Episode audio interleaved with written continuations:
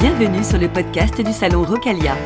Valorisation du patrimoine, enjeux environnementaux, de la construction à l'aménagement paysager, de la décoration design à la restauration du patrimoine, retrouvez l'actualité de la filière de la pierre naturelle.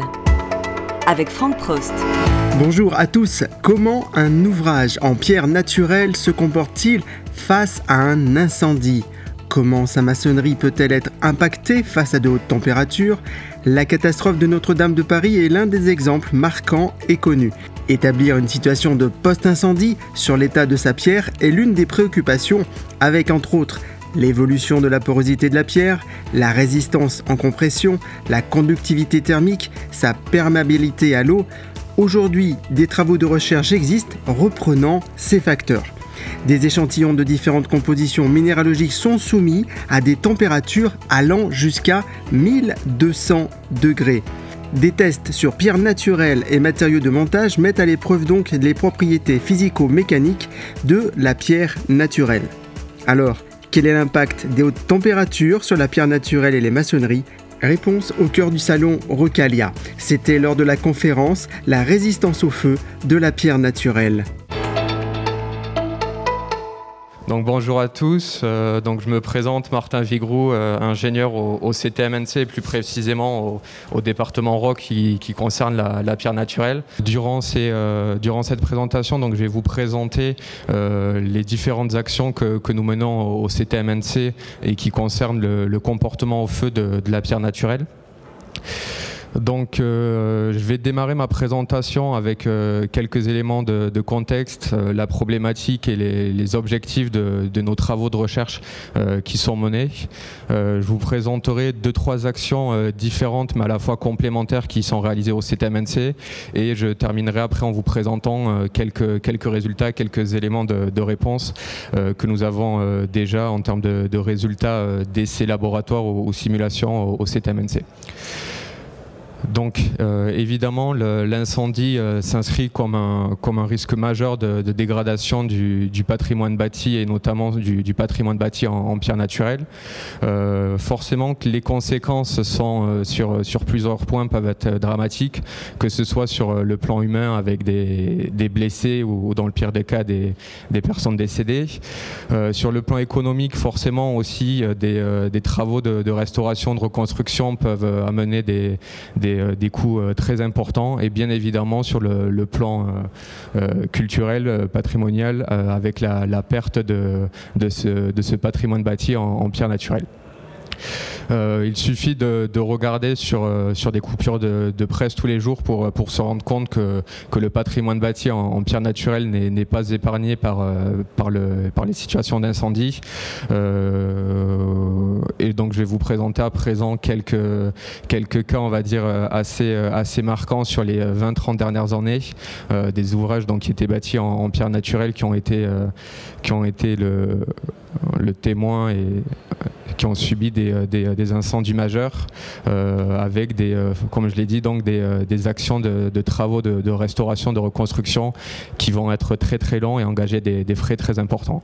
On peut notamment parler donc du, Parlement de, Bretagne, du château de, Lunéville, l'hôtel de ville de, La Rochelle et, plus récemment donc qui a remis on va dire cette, thématique comportement feu de la pierre naturelle au jour donc avec l'incendie de, la cathédrale Notre notre-Dame de Paris en, 2019. Euh, donc concrètement, euh, si on fait un, bilan de, l'état de l'art euh, pour voir où on en est par rapport à, cette connaissance du comportement au feu de, la pierre naturelle et des maçonneries en, pierre naturelle, plusieurs, limites apparaissent, avec notamment assez peu d'informations sur le comportement au feu, donc le comportement haute température, que ce soit à l'échelle du, du, matériau pierre naturelle, mais aussi au niveau donc plus large au niveau donc de, l'ouvrage en, pierre, au niveau euh, structurel. Concrètement, donc les, euh, principaux objectifs euh, fixés donc à travers ces, ces, actions menées au CTMNC que je vais présenter par la suite, ils sont de, trois, trois points principaux.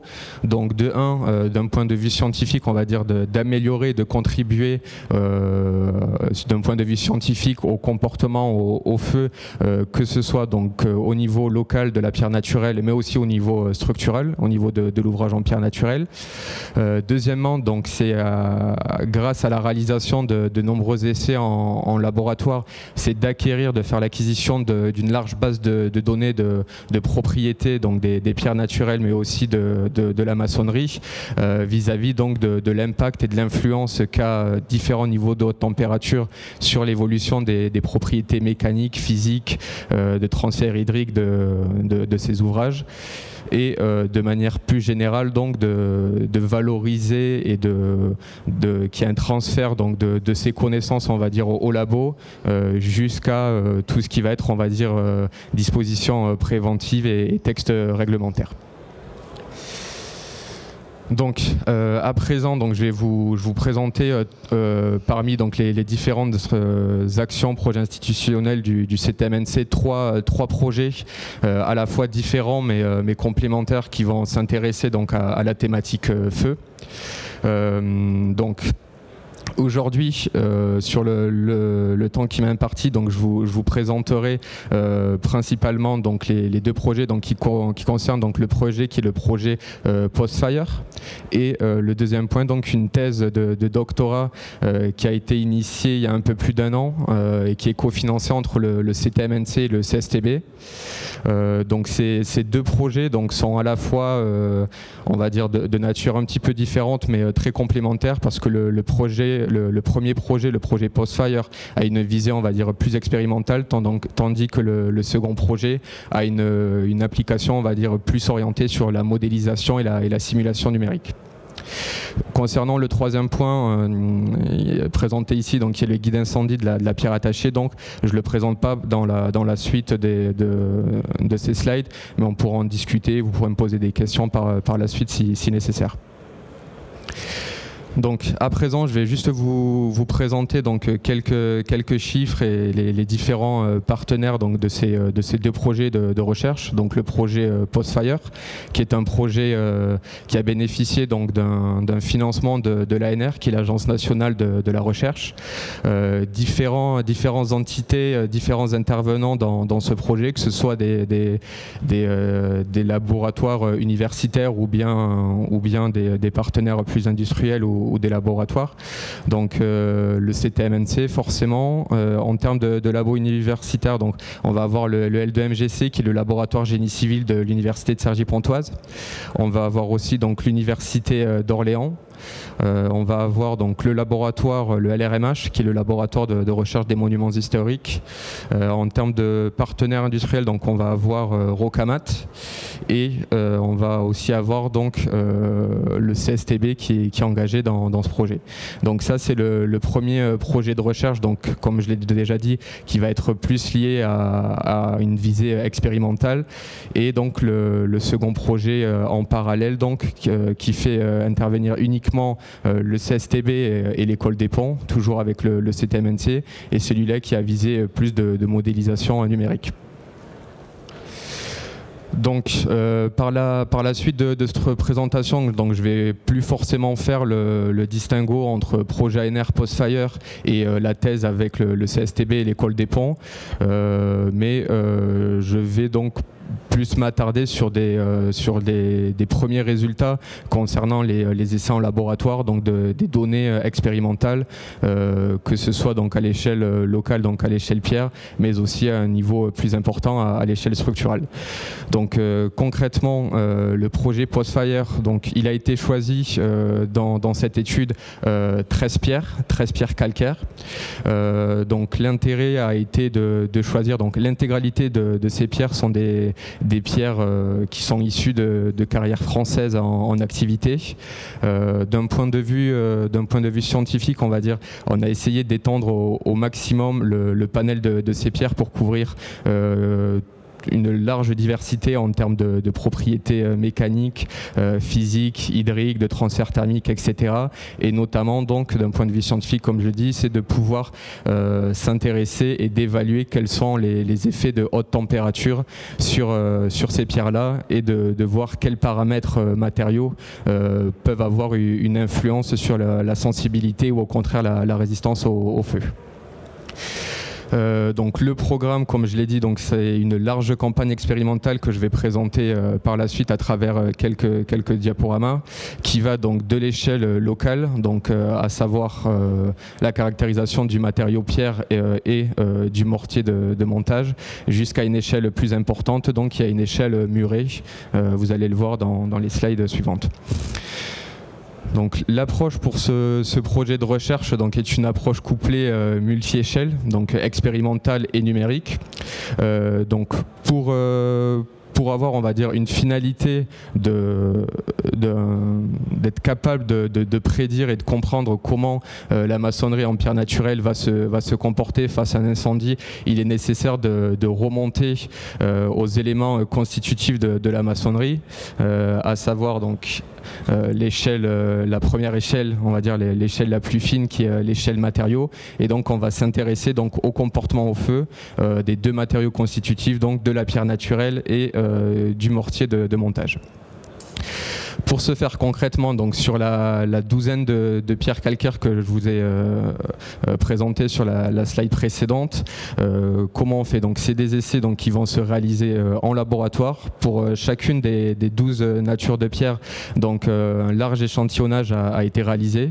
On a réalisé donc des, carottes de, petites dimensions et toutes ces carottes donc on va leur faire subir un, traitement thermique. Donc on va venir les positionner dans un, four et euh, différents euh, traitements thermiques vont être appliqués. Donc le traitement thermique est sur, euh, la, courbe de droite. Donc on va aller jusqu'à différents niveaux de haute température. On va aller jusqu'à 200, 400, 600 et 800 degrés et avec un palier, donc un, maintien de température pendant une heure, justement pour s'assurer que, que, tout, que tous les échantillons, que toute la, matière, toute la pierre va être sollicitée euh, de façon homogène à ces différents niveaux de, température.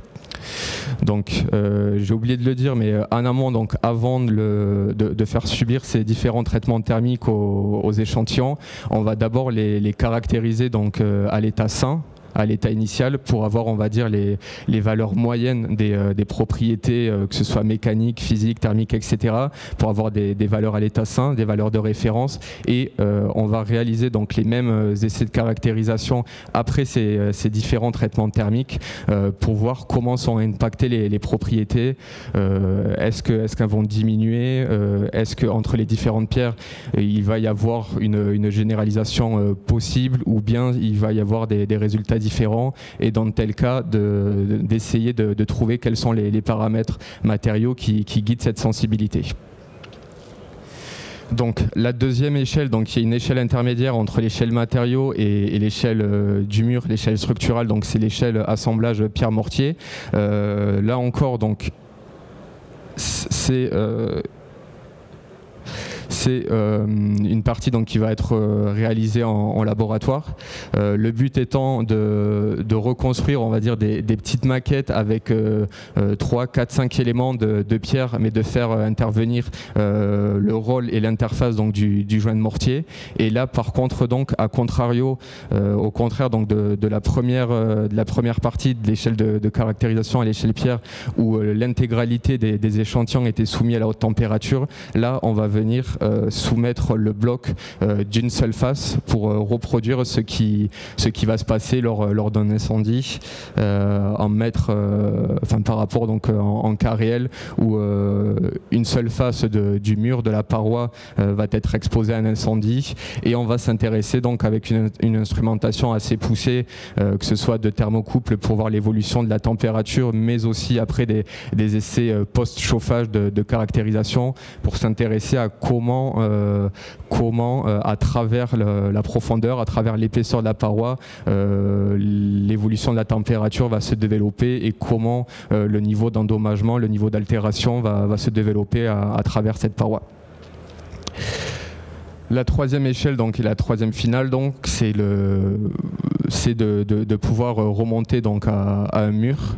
Euh, pour ce faire, donc, des, euh, essais sont, possibles, ont déjà été réalisés et, euh, et, seront encore réalisés par la suite sur d'autres natures de pierre. Donc, des essais qui, ont été conduits dans les laboratoires du CSTB, donc sur une maquette de, pierre calcaire. donc, sur la, la, photo de gauche, donc, c'est une reproduction donc d'un, d'un mur de dimension 3 mètres sur 3 mètres, d'épaisseur 20 cm. Donc il y a une pierre calcaire, la pierre de Saint-Vaast, pierre calcaire tendre, avec un, mortier, mortier de montage conforme au, DTU 20.1. Euh, là donc c'est un essai euh, totalement normalisé.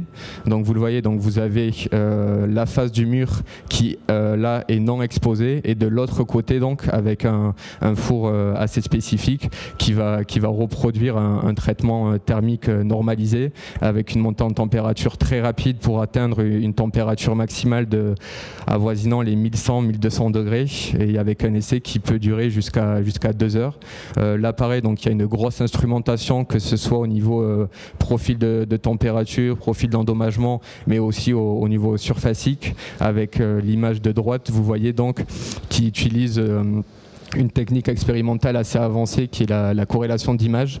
Euh, c'est pour ça en fait que vous voyez le, mur à gauche qui a, vous voyez peut-être pas très bien sur la photo, mais qui a une couleur euh, un petit peu assez spécifique. C'est un mousti, donc c'est de la peinture noire et blanche qui a été appliquée euh, parce que par traitement, traitement d'image, traitement statistique avancé, il y a tout un tout un, appareillage devant euh, qui nous permet de, suivre et de remonter donc euh, à cette image à, droite. Donc que ce soit sur le enfin c'est des résultats qui, nous apparaissent en live lors de, l'essai et qui nous permettent de remonter que ce soit donc à, la déformation du mur euh, et qui nous renseigne aussi sur tout ce qui va être niveau de contrainte appliqué en, différents points de mur et qui va nous permettre de, mieux appréhender le, le, comportement de la maçonnerie en pierre naturelle face à une élévation de la température à quel niveau le, développement, euh, l'initiation de, l'endommagement va, se propager. Donc, euh, j'ai démarré. Donc, jusqu'à présent, je vous ai présenté un petit peu les, grandes lignes, les, objectifs de, ces travaux de recherche. Euh, qu'est-ce qui a été réalisé ou qu'est-ce qui va être réalisé sur les euh, sur les prochains mois, sur les, prochaines années.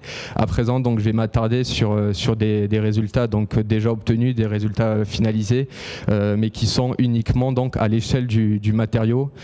donc, c'est uniquement le, comportement donc de, de la pierre naturelle et non pas à l'échelle structurelle. Donc, ces travaux euh, ces, résultats donc, euh, donc, se sont intéressés à, sept pierres différentes. Euh, donc, il y avait dans cette étude six pierres calcaires et un grès.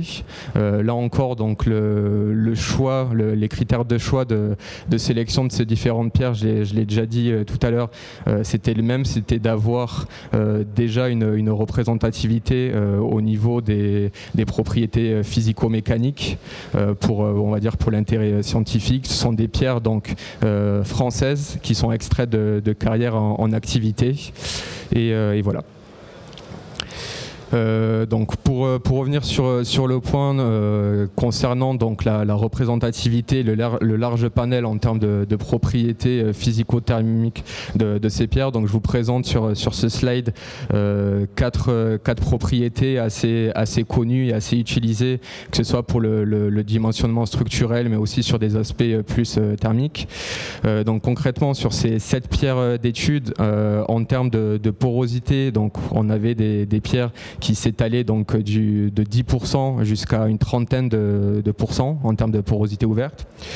Euh, en termes de, résistance en compression, euh, on avait un panel qui, allait d'une petite dizaine de MPa jusqu'à euh, quasi 80 MPa. Euh, en termes de conductivité thermique, on avait des valeurs du simple au double, avec des, valeurs euh, euh, pour les plus faibles autour de, 1, légèrement inférieur à 1 watt par mètre Kelvin, et qui allaient jusqu'à plus de, plus de 2.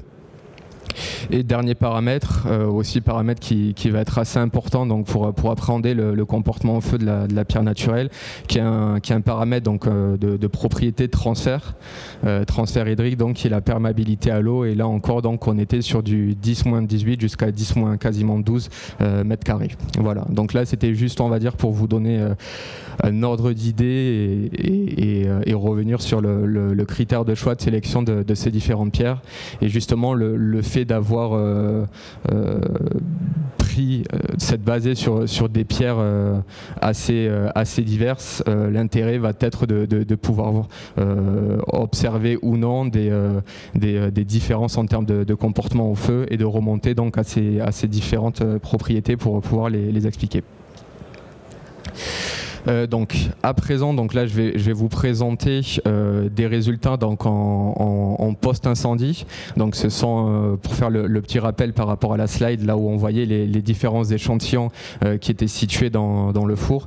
Donc là ça va être donc des résultats de caractérisation qui ont été réalisés donc après que les échantillons aient subi différents traitements thermiques de 200, 400, 600 et 800 degrés et voir comment ces échantillons sont impactés, quels sont l'influence des traitements thermiques sur, sur ces propriétés. Donc, un, premier jeu de résultats donc, concerne donc la, colorimétrie.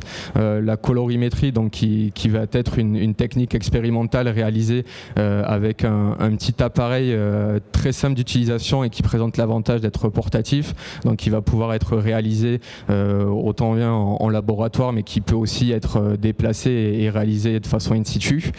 donc la colorimétrie va être un, outil de, diagnostic donc non destructif, donc on, ne vient pas euh, altérer, on ne vient pas carotter, échantillonner la, pierre. C'est réalisé donc avec un appareil directement sur la surface de, la pierre, de l'élément. Et euh, l'avantage donc est que euh, la sollicitation thermique, donc une, une, exposition à de hautes températures pour la, pierre calcaire notamment, l'avantage est que la, en fonction de, de des différents niveaux de, de haute température, on voit qu'il va y avoir des transformations thermochimiques qui sont liées forcément à la, composition euh, minéralogique de, de, la pierre et euh, à différents euh, seuils de, température. Certains minéraux peuvent présenter donc liés à, des transformations thermochimiques assez complexes un changement de couleur, un changement de, de teinte et donc concrètement, pour nous, c'est assez utile parce que ça, peut nous, permettre, on va dire, euh, d'estimer, euh, d'avoir une connaissance euh, des niveaux de, température maximale qui ont été atteints par la pierre en différents niveaux de, profondeur. Prenons le cas, par exemple, d'une pierre calcaire. Euh, à 20 degrés, donc on voit, euh, bon, vous, voyez la pierre, alors on voit peut-être pas très bien, mais qui a, une teinte assez euh, entre, entre le beige et, le gris. donc 200 degrés, après un chauffage à 200 degrés, on voit que l'échantillon n'a pas, pas subi un changement de, couleur. Par contre, si on va jusqu'à 400 degrés, on voit que, que, la teinte initiale a, été modifiée et on voit une, une couleur assez rougeâtre. Euh, assez brune euh, qui, apparaît sur, sur l'échantillon. Euh, ce changement de couleur est, assez, représentatif des, pierres calcaires qui vont, contenir des, oxydes de fer. Et donc c'est un phénomène qui, s'appelle donc le phénomène de, rubéfaction et qui est lié donc, bon je rentre pas dans les détails, mais au, phénomène de, la déshydratation de, de la gotite pour donner lieu à l'apparition d'hématite. Si on va sur un niveau de température donc supérieur euh, au-delà donc 600 euh, degrés, euh, là encore donc il y a un, autre changement de couleur qui va apparaître. L'effet couleur rougeâtre brune qui était au, palier précédent à 400 degrés va, s'effacer pour, pour, donner, pour donner place à, un aspect beaucoup plus sombre, un aspect grisé de, la pierre.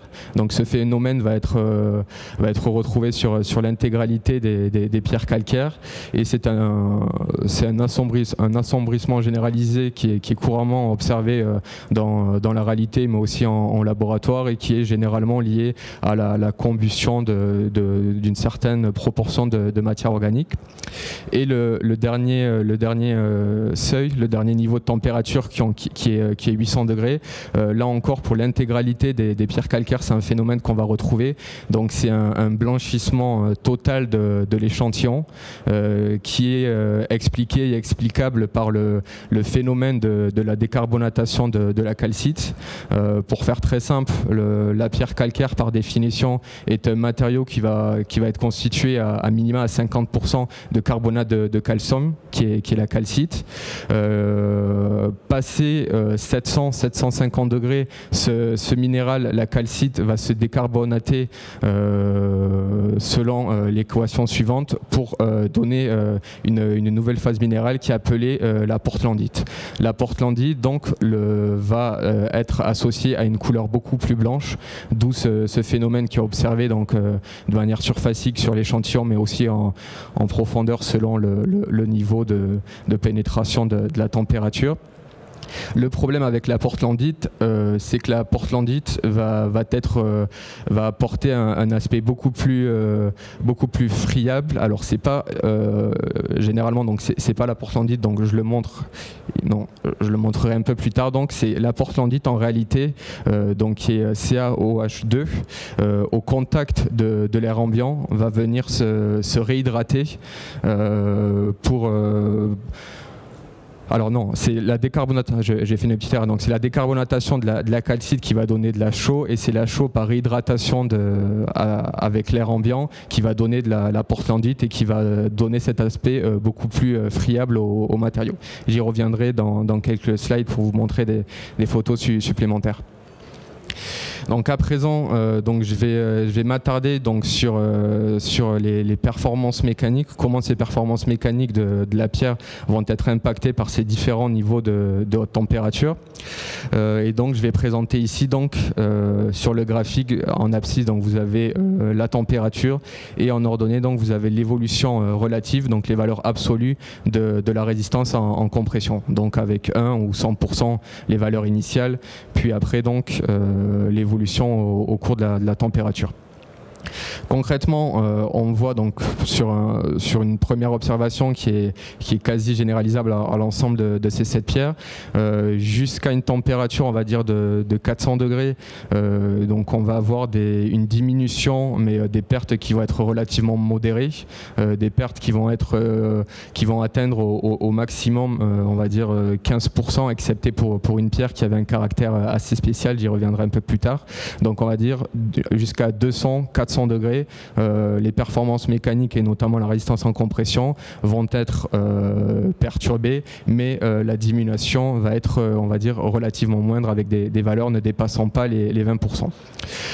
concrètement, au-delà de, 400 degrés, donc sur les paliers de 600 et de 800 degrés, on voit là que, les, que la diminution, que les pertes sont beaucoup plus prononcées et qu'une certaine disparité entre les pierres apparaissent avec, on va dire, si on se positionne à 800 degrés pour, euh, pour la pierre euh, euh, calcaire qui est, en vert ici, qui accuse une diminution de l'ordre de, 20%, tandis que d'autres pierres, elles, peuvent présenter des, diminutions allant jusqu'à 60-70% de ce paramètre mécanique, donc qui est la résistance en compression.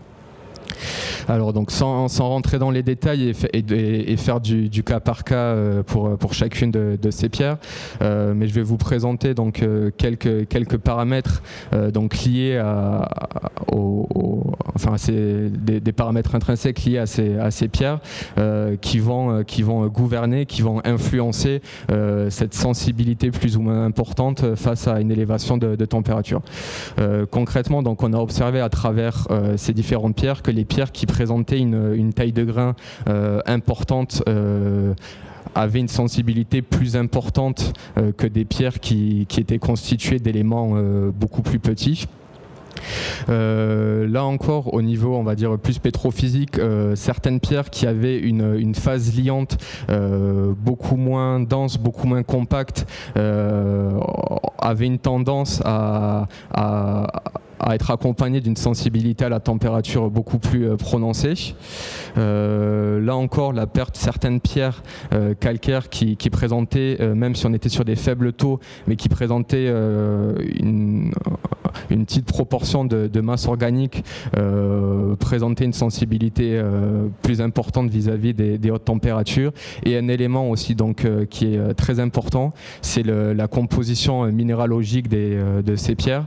Donc comme je l'ai dit, donc, toutes ces, enfin, la plupart parmi ces sept pierres, six étaient calcaires.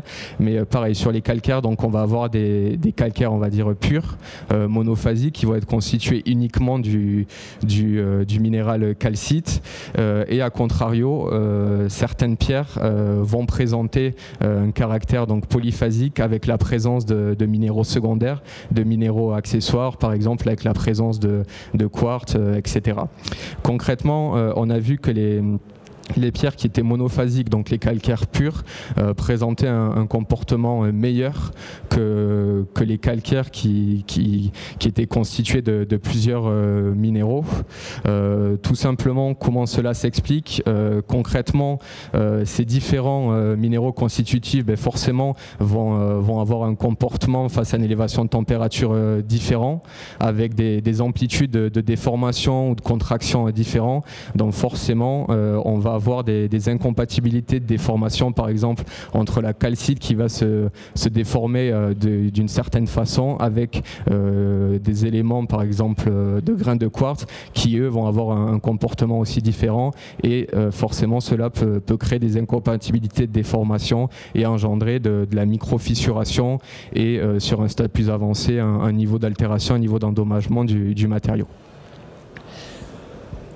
Pour pour continuer donc sur, euh, sur l'évolution des, des, performances mécaniques euh, face à ces hautes températures, donc là je présente donc un, second, un second paramètre mécanique qui, qui, est relativement intéressant et qui, qui peut témoigner euh, de, de l'état d'endommagement du, du, matériau, donc qui est le, le module d'élasticité. Donc dans ce cas-là, c'est pas un module d'élasticité statique, mais c'est un module d'élasticité dynamique, car il est obtenu en utilisant donc une, une formule qui fait appel à plusieurs euh, paramètres matériaux et notamment la, vitesse de, propagation euh, du son. Euh, concrètement, pourquoi c'est intéressant Car, alors donc vous voyez sur, sur l'image de, droite une une capture d'écran de, de, la réalisation de cet essai. L'avantage de, de, cet essai, c'est que c'est une méthode non destructive, là encore, comme la colorimétrie. D'accord. Donc je vais, essayer d'accélérer. Donc bon, avantage car réalisé euh, méthode euh, non, euh, non destructive et qui permet grâce à l'attention donc du paramètre de VP de remonter donc au, paramètre mécanique qui est le, module d'élasticité. Concrètement, là ce qu'on voit, c'est qu'on retrouve plus ou moins bien la tendance et, et, le classement de sensibilité haute température qui avait déjà été observé par rapport à la résistance en, compression. Et un, avantage de, de, de cette méthode, c'est que de façon non destructive, il y a de très bonnes corrélations qui existent entre l'évolution de la résistance en compression qui, elle, ne peut être déterminée que de façon, non euh, de façon destructive en, laboratoire avec cette méthode. Et donc, on va pouvoir faire des corrélations et des prédictions euh, intéressantes. Donc, plus rapidement, euh, donc euh, deux autres paramètres donc là qui ne sont plus des, paramètres mécaniques mais des propriétés de transfert euh, transfert hydrique notamment. Donc sur le, le schéma de, gauche donc vous voyez l'évolution donc du gain de porosité de ces différentes pierres face à une élévation de température. Donc concrètement on voit qu'une élévation une sollicitation à d'autres températures va va amener un, niveau d'endommagement de fissuration du matériau et va donc se traduire par une augmentation de, de la porosité du, matériau. Euh, pourquoi cela est important et impactant? Ben, Concrètement, ça va avoir des, effets aussi importants sur le, sur le coefficient, euh, coefficient d'absorption capillaire, donc la, capillarité à l'eau du, matériau, qui va, qui va traduire donc le, la capacité du matériau à se, à se gorger euh, en eau. donc forcément, ben, sur, sur le long terme, si on se positionne sur une situation de post-incendie, ça va avoir un impact très important par rapport à tout ce qui va être durabilité post incendie gel dégel, etc. concrètement, là, pour terminer donc la, fin de, ces premiers euh, résultats, de ces premiers éléments euh, de, laboratoire, donc je vous mets en, comparaison donc sur les, six pierres calcaires. Donc ça, c'est après le chauffage à 800 degrés. Donc ces échantillons donc ont été chauffés à, 800 degrés, maintenus pendant une heure, et, et, donc le lendemain, quand ils sont refroidis, donc on voit que parmi les, pierres calcaires, forcément, on a des, des comportements, on va dire mécaniques, structurels post-incendie différents, avec des qui vont pouvoir, pour certaines, euh, assurer toujours leur, euh, leur, euh, leur rôle de, de matériaux porteurs, tandis que d'autres vont être sur des, des, niveaux beaucoup plus friables et qui sont expliqués par, par, le, par la transformation thermochimique que j'ai déjà évoquée tout à l'heure, donc qui est la décarbonatation de la calcite pour former de la chaux et qui elle-même va se réhydrater et former de la portlandite. Et on le voit bien donc sur l'image de droite avec donc un, front de, pénétration, de transformation thermochimique donc de la, de, la chaux vers euh, la portlandite et avec un état euh, très friable. Donc euh, j'en ai fini pour, pour cette présentation. Donc en conclusion et en perspective, donc on a vu que à travers ces, ces quelques diapos, mais de, façon plus générale, donc que le que l'intérêt de, de, ces travaux de recherche en, laboratoire était d'acquérir des, des, données expérimentales qui permettent donc d'améliorer d'un point de vue scientifique le, comportement, euh, que ce soit dans un premier temps à l'échelle locale de la pierre, mais aussi de remonter, euh, ce qui est la finalité, de, remonter jusqu'à l'élément structurel d'un mur maçonné en, pierre naturelle. Euh, donc je le présente pas aujourd'hui, mais deuxième point, forcément, toutes ces, données, toutes ces propriétés matériaux sont nécessaires, doivent être obtenues parce qu'ils vont être utilisés pour nourrir des codes de calcul, des modélisations numériques pour euh, justement euh, être capable d'estimer euh, comment un ouvrage en pierre naturelle se, comporte face à, face à un incendie. Et donc sur les perspectives, donc comme je l'avais dit en introduction, donc ces, résultats donc qui étaient ici d'une thèse de, doctorat étaient donc les premiers éléments de, projets qui sont toujours en cours. donc je le rappelle, donc projet Postfire et la, et la thèse entre le, CTMNC et le CSTB. C'était un podcast du salon Rocalia.